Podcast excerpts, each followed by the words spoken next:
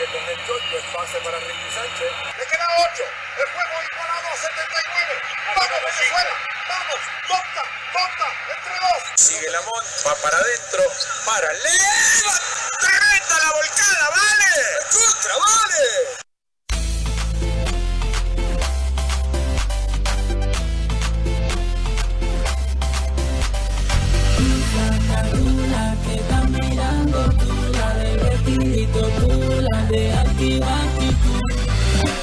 Yo sé que te gusta el.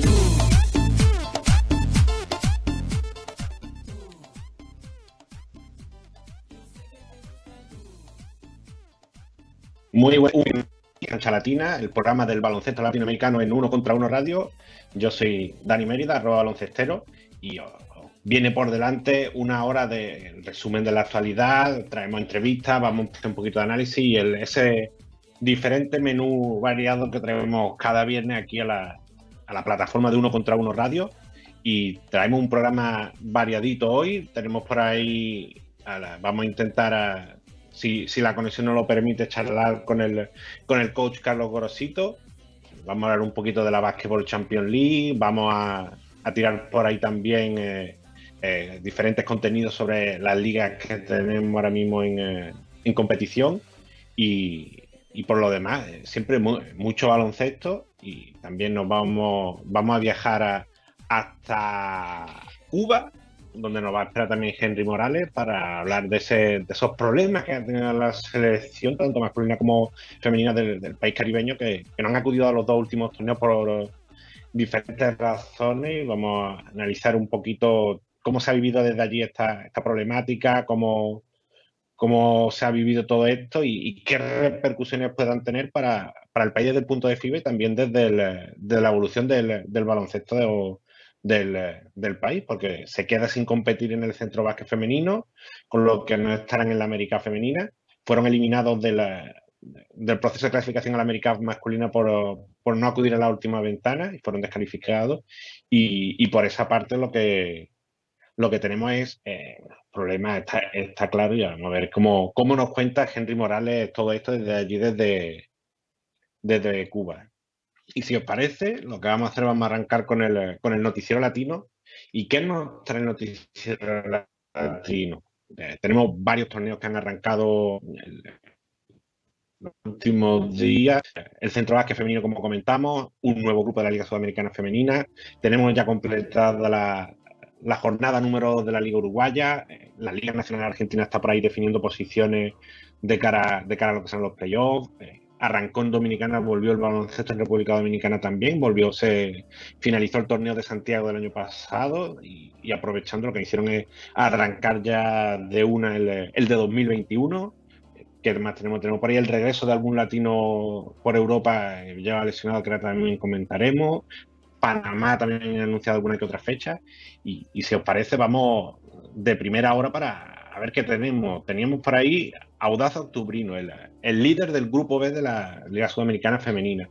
Comentábamos la semana pasada que, que se empezaba por este, por este grupo B, pero mm, no era, cuestión de, la, de, de lo ocurrido por el tema sanitario en, en Chile, que era donde se iba a jugar el grupo A, se decidió retrasar. Y bueno, se disputó este grupo B en, en Colombia, eh, con Odax Tumbrino, el campeón de Ecuador, como primero, eh, que el que clasifica directamente a la Final Four. Leona Inter de Medellín eh, tiene el segundo lugar y, puede quedar como mejor segundo, queda con dos victorias y una derrota, y a ver si el gol average y el basket average, perdón, le da para, para competir contra los segundos de los, de los otros grupos y, quedar primero. Pastora de Lara, el representante venezolano, sacó una última victoria ante Calaceta de Oruro, que, que el equipo, representante boliviano, el que se despide sin, eh, conocer el, triunfo, con, la sensación y a lo mejor el aprendizaje de este, de este roce internacional, pero la verdad que todavía le queda mucho al baloncesto boliviano para, ponerse el, al mismo nivel que sus pares del, continente. ¿Qué más tenemos? Eh, lo que ya tenemos, el, y vamos a hablar del, grupo C, grupo de la Liga Sudamericana Femenina, con, con Verazategui, el, equipo campeón de, de la Liga Argentina, King campeón, el último subcampeón también de la Liga Femenina Argentina, y del propio torneo, con Leona Guaraní desde Paraguay, Victoria Cogarol, subcampeón de Ecuador, y cumpliendo con los favores y como Quinza se salieron con la primera victoria en el, en el día de ayer, está en la jornada del jueves. Verazategui de manera bastante cómoda ante Victoria Cogarol, se vio la superioridad, la superioridad perdón, desde el arranque, mientras que Quinza tuvo que recomponerse un poquito porque tuvo un parcial de 1-12 de salida Leona Guaraníes, tuvo que ir que remar contra corriente, pero a partir ya del segundo el descanso, a partir del segundo tiempo, se puso por delante y ya, como, dice mi amigo Raúl Cedeño, mi compañero Raúl Cedeño, partido corrió por una única calle y fue victoria clara de, la fusión de Quinza para tomar ventaja en este grupo C. Comentaba eso de Verasategui, precisamente lo hablábamos la semana pasada con, con el, periodista Federico Toral, compañero también de UQ Radio, y, finalmente se impuso Verasategui y, ahí tenemos como un, con ese, campeonato con y importante que volviera el baloncesto de Nueva Argentina, el baloncesto femenino de Nueva Argentina y con un campeón y bueno, y con dar esa continuidad para todo equipo ahora en la, en la Liga Sudamericana. ¿Qué más tenemos? Hablamos antes del centro básquet femenino. Estuvimos hablando bastante en el programa de la semana pasada sobre el, eh, sobre los equipos, tuvimos protagonistas y, bueno, ya arrancó todo en, El Salvador. Puerto Rico de momento se pone como el claro dominador del torneo. En las dos primeras jornadas sacó las victorias. Venció a Islas Virgen en el, pasado miércoles. Ayer jueves venció a República Dominicana en lo que podía ser una final casi anticipada entre los, dos equipos más fuertes. Y bueno, pues, la capitana Pamela Rosado la líder en el primero y jugadora de Arkansas State, Jan Stinton, la, novata de una de las novatas de la selección boricua, la, clave en ese segundo partido y, en lo referente a los resultados, yo creo que es muy importante en la jornada inaugural la victoria del Salvador contra Costa Rica, porque eh, sin desmerecer al resto, digamos que eran los dos equipos por, pelear por ese cuarto y recordando que son cinco selecciones jugando todos contra todos en una, a una ronda única clasificando las cuatro primeras para la próxima americana. Por lo que esta victoria del Salvador ante Costa Rica le da muchas opciones de, estar entre esas cuatro. Por lo demás, para hoy que tenemos Dominicana contra Islas Vírgenes y El Salvador contra Puerto Rico, estaremos dentro del torneo se puede ver por YouTube, se puede ver por Guapa Deporte, por el canal de, Puerto Rico. Y yo creo que también es otro otra muestra interesante del regreso del baloncesto y de un torneo internacional para, seguir eh, atento a todo lo, que vaya ocurriendo. ¿Qué más tenemos? Tenemos también completada la segunda jornada, la segunda fecha de la Liga Uruguaya. Nacional, Olimpia, Malvin y Uruguay son los cuatro líderes invictos, los cuatro con un balance de dos victorias y cero derrotas, con eh, quizá la, la que Aguada no ha conseguido ninguna victoria aún, está con 0-2 y, bueno, sorprende un poco, pero hay mucho tiempo para recuperar, eh, para recuperar victoria. Y yo creo que el, arreón final en la definición de la pasada temporada que se jugó, como ya recordamos, pocos días antes del, inicio de esta temporada, yo quizá ha pesado un y por ahí yo irán recuperando. Puntos que nos quedamos de esta segunda fecha. Yo me quedo con la mejor imagen de Defensor Sporting, que pasó de un juego más individualista a un juego colectivo en el triunfo ante Braika. Y nombres destacados, Tyron Lee con 28.9 rebotes para Urunday o, Nicola Pomeli, el jugador de Malvin, rozando el triple doble y siendo el más destacado del playoff por segunda jornada consecutiva. Así que muy bueno por, el joven jugador y yo, creo que puede, ser uno de los referentes de esta nueva era en Malvin para partir de esta temporada. ¿Qué más tenemos? Aquí algo que ya vienen comentando el resto de compañeros de Uno contra Uno Radio, la Liga Nacional, se están definiendo posiciones. Tenemos Kings a San Lorenzo y Regatas ya con las tres primeras posiciones. Atenas y Bahía Vázquez ya sabemos que son los dos equipos que van a pelear por, eh, por el playoff de la primera sido muy interesante por, eh, para definir esos, esos puestos de playoff, esos puestos que quedan por definir playoff. Y tenemos libertad contra Hispano, que no solo que estarán atentos ellos para, para eh, agotar sus opciones de clasificación, sino que hay varios equipos como, como Peñarol por de memoria que también están mirando a esos, a esos resultados. ¿Qué más tenemos en este noticiero latino? Comentaba antes que había vuelto la, la acción a República Dominicana y volvió con el torneo de Santiago, el, Gregorio Urbano Gilbert, el GUG, eh, fue el campeón de la final, se disputó la final de lo, referente al torneo de, 2020, que fue lo que quedó aplazado. Se la llevó en el tercer partido, 103-84 ganó Google el primero, 105-91 para Pueblo Nuevo toda la serie y victoria holgada de 103-78 para Google para levantar el, el trofeo y hacerse como el campeón del torneo de Santiago. Además, con, nombres muy reconocibles, muy reconocidos, he mezclado reconocido y reconocible, nombre muy reconocido del, baloncesto dominicano. Juan Guerrero el MVP, Rigoberto Mendoza y el Visoleno también el equipo campeón y, otros jugadores como Víctor Lee y Gerardo Suelo en, Pueblo Nuevo. Y ya de una empezó también el, nuevo torneo con el Club Domingo Paulino, Plaza Aurelio, Cupes, Amejí, Pueblo Nuevo y, por ahora la verdad es que va bastante intercambio de, victoria y derrota, apenas digamos tres fechas. Por ahí tenemos entre los destacados los 32 puntos y 16 rebotes de, para Club Domingo Paulino de Loy Vargas, de los, jugadores destacados, eh, los 20 puntos de Miandújar para Cupes y yo creo que por ahí vamos a ir viendo la, otra liga que vuelve y, muy interesante porque ya sabemos que estos torneos son eh, torneos de baloncesto superior nacional de República Dominicana fuera del circuito, digamos, de la Liga Nacional y, tienen casi más eh, importancia y tienen más emoción que el, y, digamos, más seguimiento incluso que la, que la Liga Nacional y estaremos atentos a lo que vaya ocurriendo en el torneo de Santiago en cancha latina. ¿Qué más nos queda? Nos queda por ahí el Jogo de Estrella, el, el, All-Star Weekend en Brasil, con Wesley Ferreira como campeón del, concurso de, de, volcada, Rafa Geseimer, el pivo de Flamengo, como campeón del concurso de triple, Sí, he dicho bien. Rafael Seimer, pivot, campeón del concurso de triple. Algo poco común, pero el que los que vamos siguiendo la carrera de Rafa Seimer ya sabemos pues, de, su potencial desde el tiro exterior y, que lo ha venido aumentando en estos años. Y ahí lo tenemos como todo un campeón de concurso de triple. ¿Y qué nos queda? Nos queda Kevin Crescenzi para el campeón del concurso de habilidades y el juego de las estrellas con cuatro equipos, digamos, una semifinal en el primer y, otra semifinal en el segundo cuarto, tercer y cuarto puesto en el tercer cuarto y la final entre los dos ganadores en el, en el periodo final. Y se proclamó campeón el equipo de Alex García con, Lucas Díaz como MVP, tras, imponerse al, equipo de las jóvenes promesas en, en la final.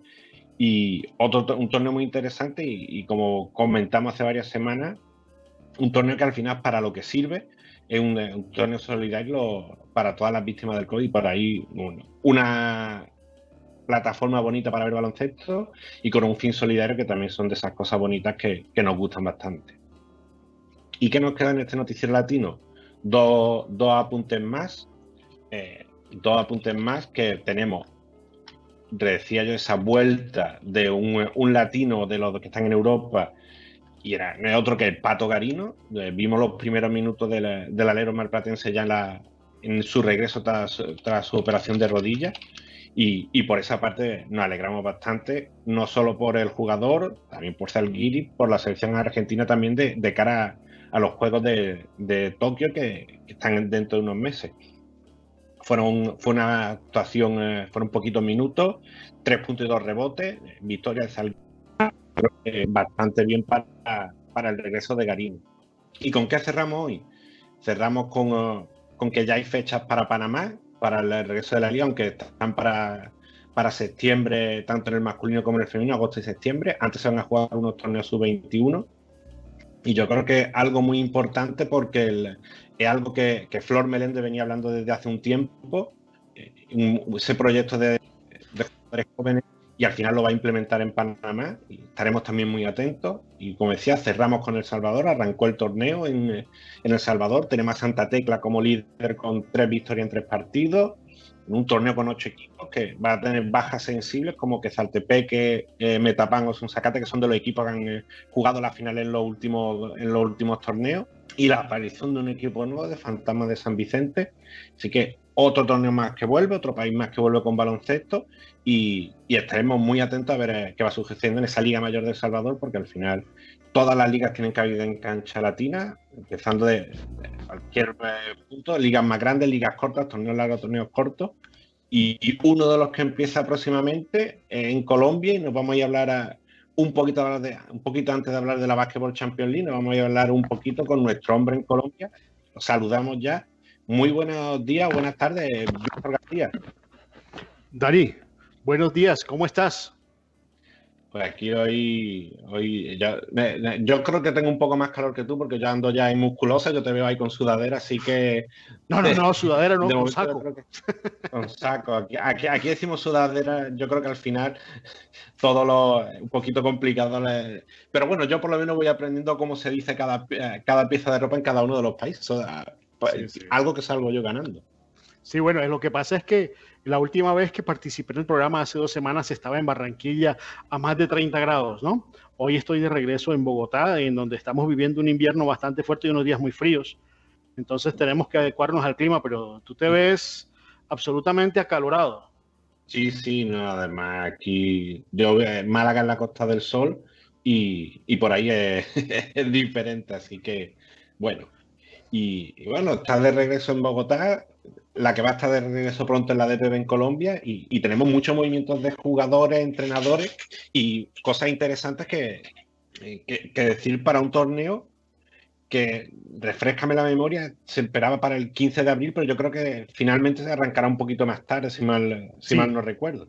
Sí, aún no se ha definido la fecha oficialmente, pero debe ser la última semana de abril y ya hay cierta urgencia de que esa fecha eh, se concrete porque ya algunos equipos están trayendo a sus jugadores. Vimos que ya Cúcuta, uno de los eh, equipos que vienen a debutar ahora, los motilones de Cúcuta, que van a debutar en esta edición de la DPB, ha traído su primer foráneo.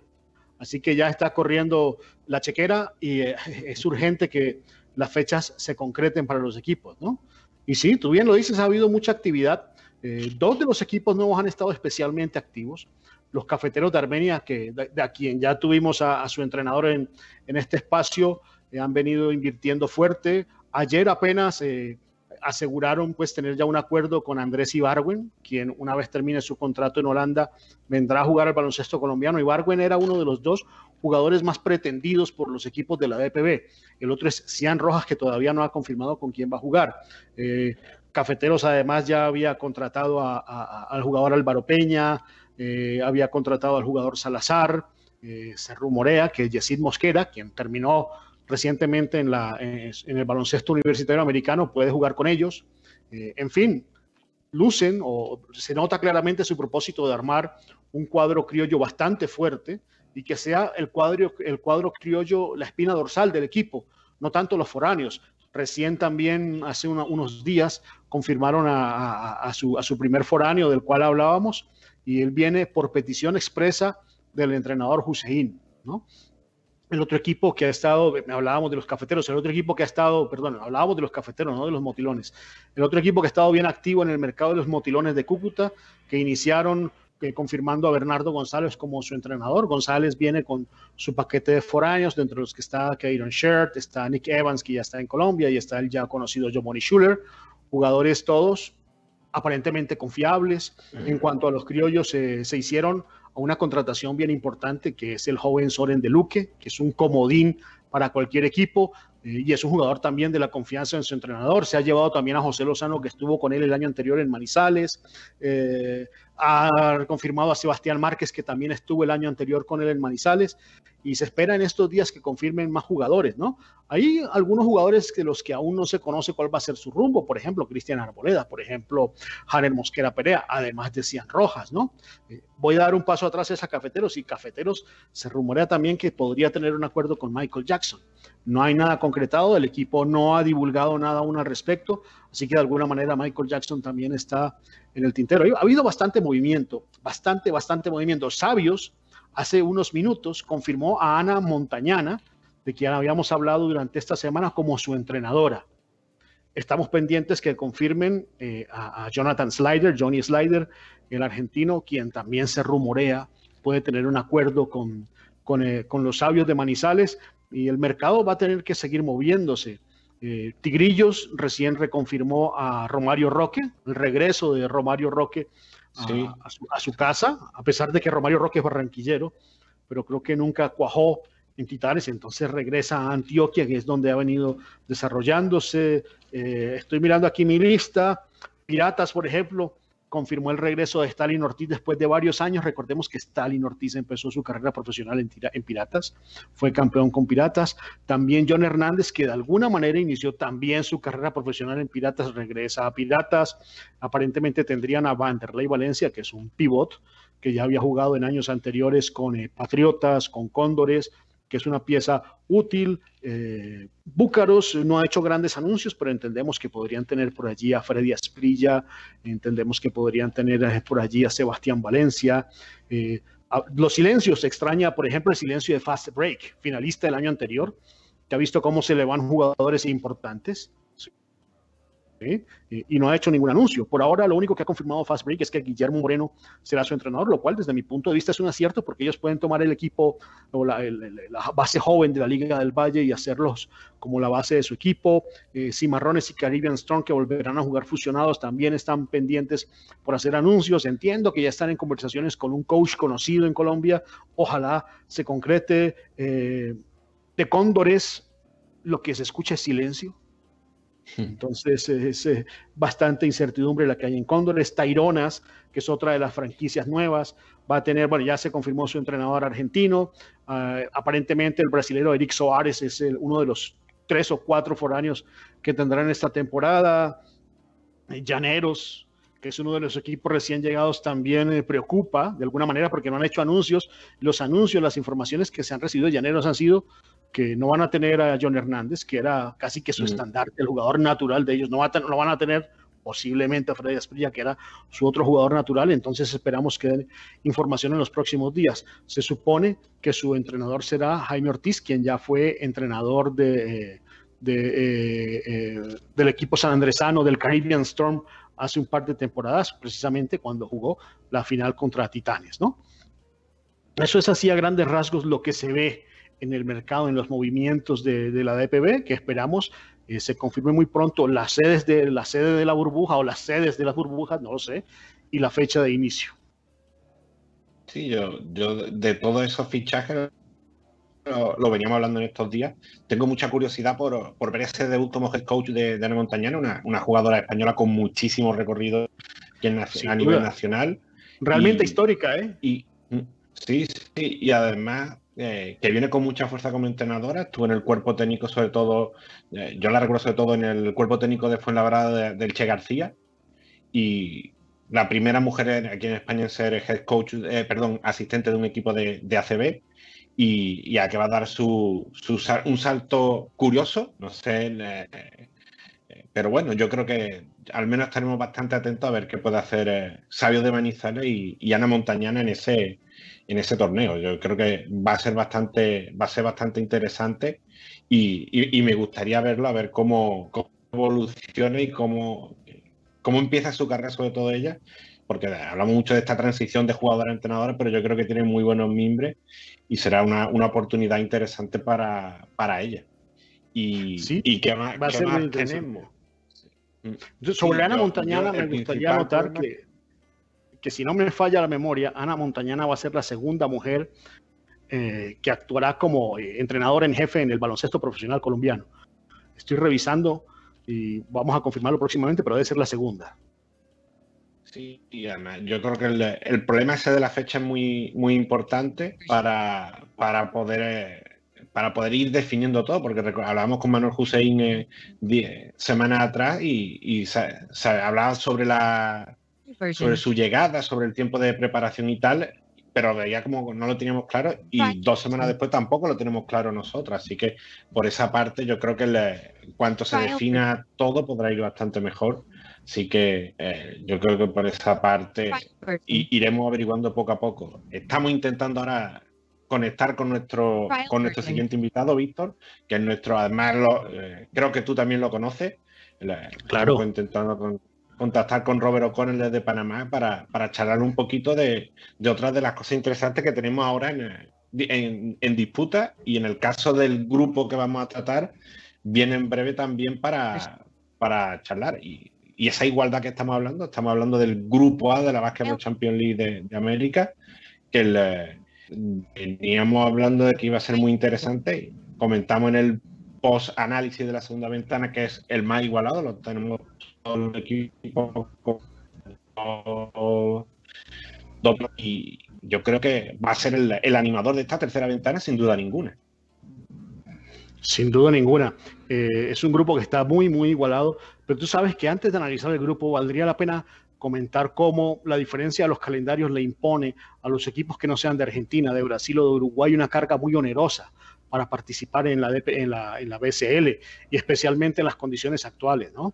Ojalá se haga algo al respecto, algo que permita igualar los, los calendarios para que la participación de los clubes que no sean argentinos o brasileros o uruguayos sea mucho, mucho más equitativa, mucho más equilibrada. ¿no? Noto cierto desgaste en, las organizaciones. Eh, ahora, bueno, Titanes está en este momento rumbo a Panamá. Ellos van a llegar esta tarde, harán una práctica y listos para jugar mañana, obviamente después de los hisopados de rigor. Vi que Estelí y Cocle ya realizaron sus hisopados ayer y hoy de tal manera que están listos para participar. Cocle es casi que un equipo camaleónico, tiene dos cambios más mm. para, para, esta ventana que pueden tener un impacto serio. Eh, a priori, a priori, Cocle y, Titanes tienen la principal opción de avanzar, pero este es un grupo que en el caso de que se presente un triple empate va a estar también muy cerrado. Sí, vamos a decir que un poco, exagerando un poco, casi si lanzar una, moneda al aire puede ser el desenlace final, pero quién sabe lo que pueda pasar. Yo creo que esos cambios que vuelve a meter el caballo de Coquete, Titane y Real Estelis van con el, con el mismo equipo, pero yo creo que por diferentes circunstancias llega Derek, Derek lleva, llega eh, Tim Parker eh, Rivera y, el cambio del jugador nacional que llega Alejandro Blanc, que un jugador, un jugador muy interesante. Así que yo creo que por esa parte va a ser eh, interesante que pueden dar esos jugadores al equipo de Flor Melende y que además comentábamos que, que venía con los, con los deberes, entre comillas, hechos de, sus dos grupos como visitantes y ahora le, toca refrendar en casa todo eso para poder, eh, para poder optar a, la clasificación. Sí, bueno, sí, creo. Hasta ahora hasta ahora, hasta ahora Cocle ha sido el ganador porque se ha robado una victoria en cada una de las dos visitas que ha hecho, ¿no? Mm, y yo creo que todos los equipos parten de esa igualdad.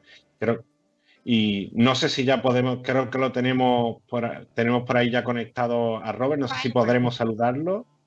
Bueno, si no, si no mientras... Eh, buenas tardes, Robert. Eh, ¿Nos escucha?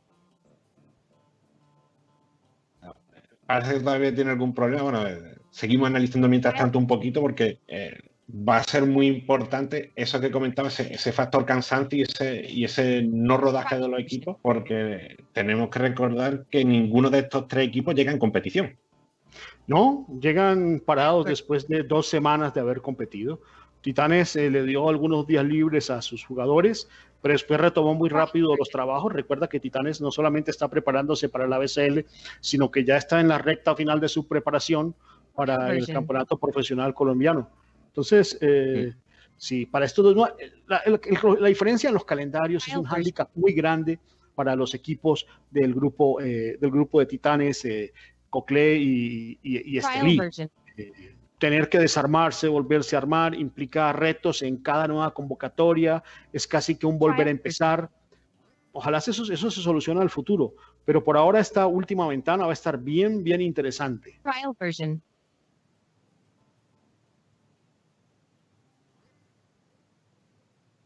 Trial version. Sí, yo, en, este caso lo que, lo que siempre se me viene a la mente es la, importancia de ese rodaje. Además, en Nicaragua, el Real Estelí está jugando el torneo Carlos Ulloa, que es como que es como una versión de un torneo más diferente a la Liga Nacional y, está utilizando muchos jugadores criollos que a los jóvenes. no son los que van a participar en esta Basketball uh, Champions League, pero bueno, un poquito de rodaje para los otros jugadores y, lo que podemos también ver es el resto de el resto de, de sedes, perdón, de sedes de, equipos que si vemos lo que pasó en el, en el día de ayer, vemos como otro equipo más como, como Flamengo ya, ya vimos que, clasificó y, queda ahí esa duda de quién será el segundo. Que hay duelo entre Mina e Instituto. Instituto necesita ganar los dos. no tiene margen de error Instituto. Exacto. y de, de caer en este partido ni siquiera se disputaría el, el aplazado de la primera ventana entre Flamengo e Instituto, así que todo Así por que el Flamengo- todo para, para cerrar ese grupo. Flamengo tiene una motivación para definir el grupo de una vez. Sí. Yo creo que por ahí vamos. Creo que ya, a ver si lo podemos saludar a, a si lo podemos saludar ahora. Muy buenos días, Robert O'Connell desde Panamá, bienvenido a Cancha Latina. Trial version. Eh, lo vemos, pero no lo escuchamos ahora mismo. Tenemos ahí un poquito la, la- la tecnología está en contra de nuestra parte en el día de hoy, así que Trial version. pues, a ver si lo, si lo podemos conectar. Si no, seguimos, seguimos hablando un poquito de la Trial version. Champions League. Robert, buena- buenos días, Robert.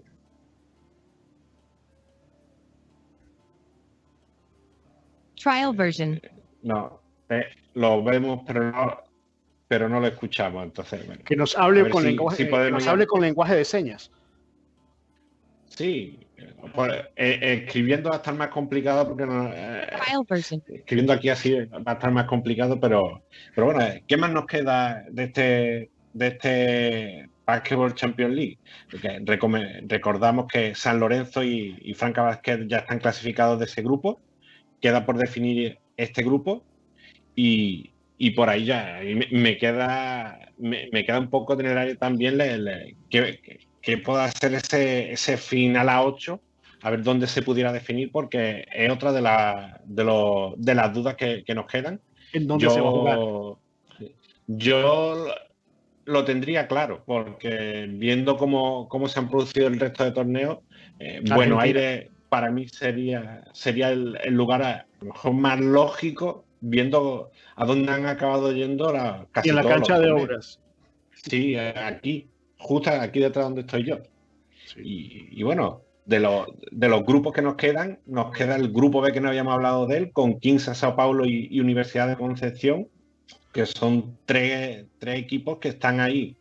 Eh, 15 con 3-1, Sao Paulo con 2 y 2, y, y el equipo chileno que sacó una victoria en, el, en la pasada ventana para inaugurar su casillero, pero que mostró una, una mejor imagen y que a En mí casa, todo me hace indicar.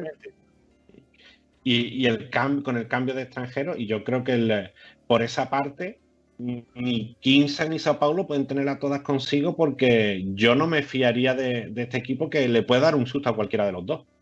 Sí, podría ser. Sin embargo, Sao Paulo y Quinza siguen siendo los grandes favoritos para avanzar, ¿no? Habría que mirar un poquito la diferencia de anotación, cómo está en cada grupo.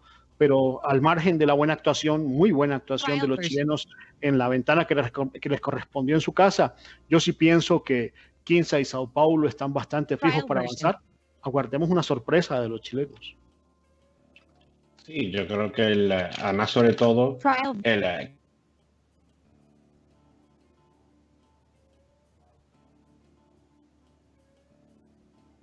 todo encaminado para, para jugar aquí tranquilamente en esta Basketball Champions League.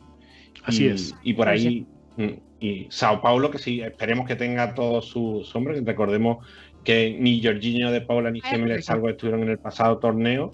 Así que yo creo que el- recuperar a esos jugadores que se quedaron fuera en la próxima ventana le va a hacer eh, es mejor y yo creo que el- la lógica nos dice que, que ambos dos deberían ser los clasificados. Así que si hacemos un recuento eh, sin, eh, con la duda que nos queda del, eh, de ese grupo de, de ese grupo que comentábamos del grupo A, vamos a- yo tendríamos San Lorenzo, Franca, Trial version. San Lorenzo Franca, Flamengo, todo apuntaría que Minas, si Instituto no gana los dos partidos, version. muy difícil instituto. Quin- Quinza, Sao Paulo y, y por ahí veremos, a ver, eh, queda como lo, lo que dijimos al principio del, de- del torneo cuando estábamos analizando el equipo, qué va a pasar con este grupo A, que yo creo que, es la parte más, más, más complicada. Sí, está muy parejo. ver si podemos ir con... mm, Trial Vamos a intentar contactar con Robert y, y si no, bueno, lo, lo dejamos para otra semana y, y damos paso a la, a la siguiente sección que nos, estará que nos está esperando ya también desde Cuba Henry para hablar con todo esto que ha pasado, lo venimos hablando en cancha latina, con todo esto de las selecciones cubanas. Dani, un paréntesis de un minuto. Eh, Trial version. creo que te falló el invitado, de- el entrenador de, de Audas, Sí. que lo tenías para eh, la parte inicial del programa. Trial version. Eh, Sabes que el segundo mejor eh, entre los grupos de la Liga Suramericana eh, Femenina va a obtener un cupo para el Final Four de la Liga Suramericana Femenina. Las. Leonas de Inter Medellín son las segundas de su grupo con una diferencia de puntos que a priori parecía suficiente, pero lo que estamos viendo ahora en el grupo de Kimsa, Verazategui, eh, las Leonas Guaraníes y Victorias Cogarol es que las dos argentinas tienen una gran superioridad sobre sus dos rivales y es muy, muy posible que el cuarto version. clasificado para el Final Four de la Liga Suramericana de Baloncesto salga de ese grupo. Sí, pero ta- también hay que ver con en ese grupo con qué diferencia llegan la- el, el duelo argentino. De ahí va a depender mucho también. Entonces, lo comentamos al inicio del programa y, y por esa parte va a estar bastante, bastante igualado. Y yo me gustaría creer que, que sobre todo que Leonas pueda clasificar, sobre todo porque lo tiene todo muy avanzado para el Final Four. Trial Sí, en cuanto a sede, están listos. O estamos listos en Colombia para recibir la sede, pero entiendo que si no clasifican no van a ser sede. version. Entonces, eh, el sufrimiento es un poco ver qué pasa en este grupo que se está disputando actualmente. Sí, bueno, eh, parece que hoy la tecnología no, no está en nuestro lado, así que Víctor, parece que no, no puede hacer ese contacto con Robert eh, o, eh, tampoco. Y, y vamos a dar ahí el paso para, para charlar con Henry Morales, que nos está esperando en Cuba para, para hablar de todo esto de la selección masculina y la femenina. Así que, Víctor, estamos atentos a todo lo que pasa en Colombia para, para hablar del mercado de fichaje, a ver qué pasa con, con Titanes y ese desenlace del, del grupo A. Y, y bueno, un saludo y nos vemos en próxima semana, Víctor. Un abrazo, Dani. Pues al que ya sí lo veo conectado y además por ahí lo escucho también, cogemos ese, ese vuelo charter que siempre decimos que Ca- Cancha Latina tiene ese vuelo charter preparado. Efectivamente ahí está. Muy buenos días, buenas tardes, Henry Morales desde La Habana, Cuba. Buenas tardes, Dani. Gracias por invitarme nuevamente al programa. Encantado de estar aquí. Y si hubiera sabido que ibas a estar con camiseta de baloncesto, me hubiera puesto la mía. Tú sabes, que si es un programa de baloncesto, a mí me gusta siempre vestir con camiseta de baloncesto. Este tiempo atrás que ha hecho más, hemos tenido aquí un poco más frío, a lo mejor eh, lleva otras camisetas un poquito más largas o algo, pero mientras el tiempo lo permita, eh, lucir camiseta de baloncesto que, que al final ya me gusta y vamos cambiando hoy, hoy de Brooklyn, una antigua de Kevin Garnett, pero bueno, siempre hay, hay que lucir camiseta de baloncesto y defender baloncesto, que para eso estamos en el programa semana a semana. Y, bueno, Henry, te, te llamé sobre todo para, para charlar de todo esto que está ocurriendo con las selecciones cubanas, porque tuvimos ese, ese problema con el masculino, pero que ahora se repitió con el femenino y, la verdad es que nos dejó un poco a todos un poco descolocados. Mira, eh, como cubano, te lo comenté por privado, me sien- siento esta vergüenza por lo que ha sucedido. Porque lo masculino hasta cierto punto lo entendí, porque bueno, era un tema de visado, sabemos las complicaciones históricas que ha habido con los ya, ya sucedió. Pero el tema del femenino, que es el que causó sinceramente mayores disgustos, fue que desde antes eh, ya tú tienes conocimiento que hay un calendario internacional, de que tú tienes que preparar un equipo de jugadoras para ese torneo. La planificación fue Sí. una semana antes del torneo llamaron a cinco jugadoras o seis de la capital para reunirse todas en la capital en una especie de burbuja. Y ellas entrenaron el lunes, martes y el miércoles estaba pactado que llegaran las jugadoras de otras provincias del país, que la mayoría vinieron desde Guantánamo, que es el otro extremo de la isla de Cuba, vinieron a La Habana. Por supuesto, cuando se les practicó el PCR, eh, tres jugadoras y dos miembros de un cuerpo de equipo técnico, que no voy a decir sus nombres, pero dieron positivo al COVID-19. Y entonces, aislamiento total para todos, para conservar el brote del virus, porque principalmente primero es la salud. Pero hombre, si tú tienes planificado ya un torneo que sabes que está en el calendario, ¿por qué tú no reuniste a esas jugadoras tres semanas antes, cuatro semanas antes, la pusiste en un sistema de burbujas? Dominicana lo hizo, Puerto Rico lo hizo. Y sin embargo tuvo sus casos de COVID, pero bueno, ya eso se te escapa de las manos. muchas eh, preselecciones internacionales aquí en Cuba, sobre todo atletismo deportes, que irán rumbo a Tokio 2020, que se disputará este 2021, ya están en un sistema de burbujas que lo han sacado de La Habana, porque como La Habana tiene la situación epidemiológica peor de todo el país, lo sacan de La Habana y lo establecen en un sistema de burbujas, porque tú no puedes hacer lo mismo. Esto solamente demuestra, a mí no me gusta usar esta palabra, pero muestra incompetencia a la hora de trabajar. No se sabe trabajar y entonces pasa en esto. Pierdes el sistema deportivo, pierdes los varones, ya perdieron la posibilidad de ir a un Americup. Perdieron la posibilidad de quizás clasificarse a los Panamericanos. Era muy lejano, pero matemáticamente Cuba estaba clasificado. Las mujeres ahora pierden ir a la Americup femenina. Con un torneo que ya sabían que tenían clasificación, porque eh, malo que bueno que fuera con un equipo sub-20, que era como iba a ir Cuba con sub-20, con cuatro veteranas o cinco. Es triste y te causa, como te lo dije, vergüenza, porque muchos colegas que me preguntan, oye, qué mal Cuba, mala suerte Cuba. Mira, sí, es mala suerte, pero creo que hasta cierto punto, no voy a decir que nos lo merecemos, pero el mal trabajo da este tipo de cosas.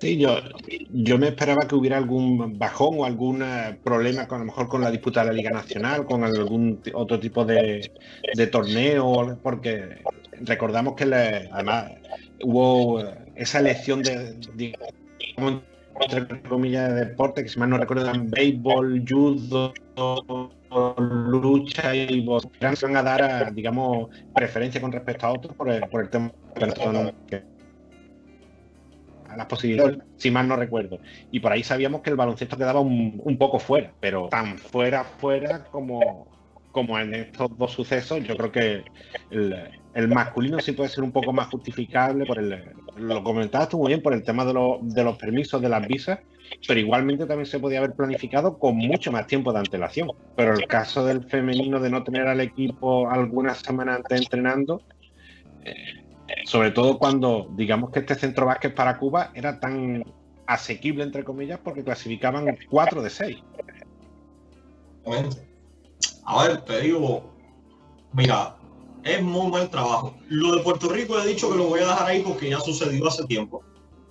Pero también no toda la culpa es de la FIBA, como se quiere poner aquí. Porque cuando tú, como repito, tú tienes mala planificación, tú tuviste tiempo de preparar las cosas. Conozco detalles que al final no puedo revelarlo porque son fuentes internas, pero eh, no toda la culpa es de FIBA. De hecho, te voy a ser más sincero. Nosotros sacamos la noticia de la descalificación de Cuba y la dimos nosotros y la Federación Cubana se enteró por nosotros. La Federación Cubana no sabía ni que la FIBA te había descalificado a Cuba. Entonces decían que no te habían notificado. Es que me llegan hasta cosas que aquí no se revisan en el correo. Entonces, te voy a dar al traste que es muy triste lo que se está sucediendo. Mira, perdona un poquito saliendo del tema, pero an- antes de ayer, el miércoles, el miércoles 24 de marzo, Cuba hizo historia en el fútbol porque convocó por primera vez en la historia cuatro jugadores que no son residentes y que no están afiliados a una federación cubana, o sea, al INDER, como es el organismo que rige en el país del deporte. Entonces, eh, jugadores que simplemente su pasaporte azul, que es lo que se usa en el mundo entero para probar de que tú eres esa nacionalidad, que tú tienes el pasaporte porque te muestra como identidad de esa nación, pudieron jugar. Aquí se exige que el jugador venga, se repatrie, se saque una certificación, lo que se llama carnet de identidad o DNI en España, que, que tú eres residente permanente en Cuba. Entonces es un poquito triste eso que se sucede. Es bastante complicado. Dame un 5, que creo que el teléfono está castigando ya. Sí, sí. Ah, no. Perdona. Eh, como te digo, es muy triste entonces que no tengamos ese trabajo, no hay ese engranaje, no se luche. Aquí incluso se pide que los jugadores sean los que se acercan a la federación. Hombre, ¿tú crees que a hombres como Reinaldo García, Osman Pulá y Mario Romero le hace falta jugar por Cuba? Ellos quieren jugar por Cuba, no es que lo necesiten. Lo necesitarán como algo anímico, como algo de sentimiento de corazón, de nacionalidad, de patriotismo. Pero yo como entrenador o yo como federativo, yo el que le caigo atrás a ellos. Hombre, ven, ven para acá. Aquí tenemos la pirámide a la inversa y es muy triste. Sí, yo creo que además, sobre todo, todo lo que se está preparando para que se quería el regreso de Reinaldo García, se está ahí peleando por porque Jorman, porque Jorman Polabartolo pudiera estar en el equipo. Y, yo creo que al final una frase o algo que se repite siempre que charlamos es qué pena que Cuba no pudiera tener su, su selección completa con todos sus jugadores estelares. Lo que hablábamos. Tenemos, eh, a ver, yo no te digo que Cuba sea un país que vaya a ir a una Copa del Mundo, ni que vaya a ser campeón mundial, ni nada por el estilo, pero es un país que puede ser mucho más competitivo con los elementos y efectivos que tiene. Eso va al traste en muchísimas cosas, pero a una selección nacional van los mejores. No van los jugadores que tú quieras potenciar, desarrollar. Sí, puedes potenciar a uno, quizás desarrollar dos porque lo tienes en perspectiva, pero una selección van los mejores. Para desarrollar están los clubes. Para que el hombre crezca están los clubes. No está una selección nacional. Entonces, seguimos, Y- como decimos, y, bueno, ¿qué, qué- qué compromiso o qué, qué eh, evento hay de baloncesto? Ay, perdona, perdona. Sí, perdona que había un No, poquito no, de, retardo. tranquilo. Te, te- te pre- te No, preguntaba porque ahora, después de esto, ¿qué, ¿qué eventos de baloncesto se vienen en Cuba para lo que queda de año? ¿O no se vienen eventos? a ver, dentro de Cuba nacionalmente eh, no hay nada. No hay ni liga, no está prevista, no hay quizás entrenamiento como sistema de burbujas, no hay nada. Entonces, eh, ¿cómo puedo decirte? Es muy triste el panorama porque no hay ni siquiera eventos internacionales. Entonces, bueno, lo, lo que nos queda es seguir viendo a, a los diferentes cubanos. Lo que quedaría es la preclasificatoria para las ventanas mundialistas. Pero como están los tiros, aquí no sabemos si se va a ir o no se va a ir. Ya todo es una incógnita. Sí, yo creo que, y, además en las condiciones que se llegarían después de tanto tiempo sin competir. Lo que sí nos quedará al menos es, seguir el buen hacer de los cubanos en, Europa, en el caso de Japón de Reinaldo García que comentábamos, y sobre todo la, ahora mismo con todas las miradas puestas, sobre todo de- desde Cuba en Jaciel Rivero, que sigue mejorando y sigue marcando, eh, eh, creciendo pasos eh, partido a partido y digamos casi semana a semana. Está extraordinario. Bueno, doble doble en Champions League esta semana. Sigue, está en segundo, creo, en la clasificación del mejor latinoamericano de la Liga Endesa. Creo que está segundo en la clasificación. Para su, ser su segundo año en el San Pablo de Burgos y el primer año como titular. No titular, porque a mí me gusta llamar titular en baloncesto. O sea, jugador de tiempo, con una rotación de tiempo respetable, que son más de 20 minutos. Está demostrando lo que muchos no creían cuando. Vaya, hay un dicho en Cuba que dice: no hay peor cuña que la del mismo palo. Aquí se criticaba mucho a Jacé cuando llegó porque muchos cubanos acá que no lo conocían decían que era uno más. Yo les decía, no, el muchacho no es uno más, el muchacho necesita tiempo, acoplarse y ya verán. Hoy en día los que lo chiflaron son lo mismo que lo aplauden. Y eso es una galleta sin manos. Y además que lo está haciendo muy gran nivel. Ese, ese último partido que comentaba, ese doble doble, en unas condiciones muy complicadas para, San- para los Burgos, con, con varias, varias semanas sin entrenar y solo pudiendo con siete jugadores de la primera plantilla por un nuevo brote de, de coronavirus en el equipo. Entonces, Sí, yo creo que doble mérito. Por supuesto, yo te digo, es fundamental. Está haciendo mucho, mucho. Y yo le decía jocosamente a los amigos de Burgos, creo que a Jaciel le queda poco en Burgos. creo que lo grande. Hoy, hoy leía una noticia, que, curiosamente aquí en un diario de Málaga, no recuerdo, no recuerdo exactamente el diario, que el, eh, que el eh, Unicaja ha tenido problemas en los pivos y uno de los que se están mirando de cara al próximo verano es el caso de, de Jaciel. Pero yo me pensaba, digo yo, aquí en Málaga ten- tienen un poco la mirada perdida si buscan que Jaciel sea su pío de la próxima temporada, porque hemos venido hablando que es un 4 muy 4 que incluso si ganase un poquito, un poquito más de velocidad y un poquito más de tiro exterior, incluso podría ser un 3 alto. De hecho, acá en Cuba, él jugaba de tres en Capitalino. Había tantos jugadores, él jugaba acá en Cuba de tres y cuatro, alternaba, porque en Cuba se jugaba con dos postes bien altos y un alero alto, que era Jaciel.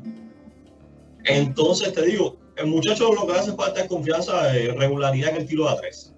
Sobre todo eso. Velocidad tiene muy, juega mucho muy bien el pick and es muy fuerte bajo tablas. Por supuesto, sería un equipo que tuviera ese sistema de juego adaptado para que él fuera tres. Pero yo creo que usarlo de 5 es desaprovechar todas las virtudes que te puede dar, porque es un jugador que juega muy bien de frente al aro. Y de espaldas también lo hace bien, pero no, no cuantitativamente es mucho mejor de frente que de espaldas al aro. Y, y bueno, Henry, eh, nos quedamos ya sin tiempo en el programa de hoy y, y esperemos charlar contigo en la próxima vez eh, de una buena noticia o algo positivo que nos, que nos traiga desde el baloncesto cubano, ya, sea por algo de la selección, que hay liga, eh, un nuevo paso para Jasiel Rivero o, o ver recuperado del todo a Javier Custida a pleno rendimiento. Ya creo que la única positiva que tenemos es extra fuera de Cuba, que es en Puerto Rico, donde un empresario cubano intenta llevar una franquicia histórica nuevamente a la BCN. Y esperemos que se suceda por lo menos.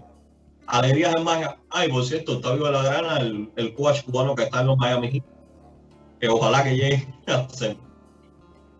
No, son pequeñas, buenas noticias y cositas que nos quedamos para ahí, así que, bueno, Henry, eh, un saludo y estamos hablando próximamente. Gracias, Dan.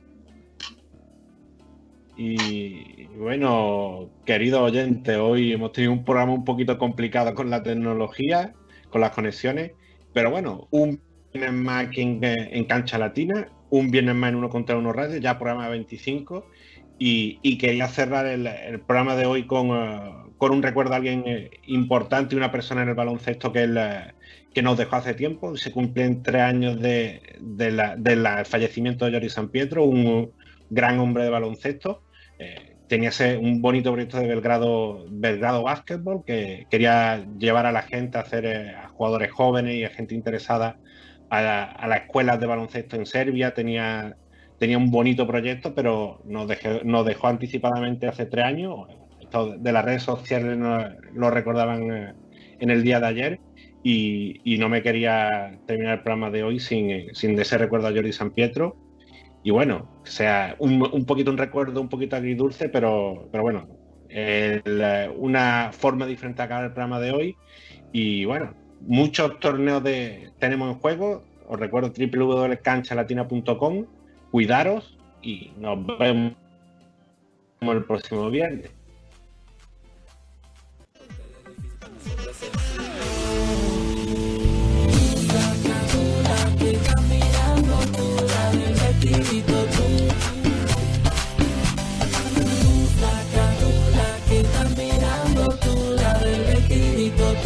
¿Qué tú querías? Pues Yo sé que te gusta el uh.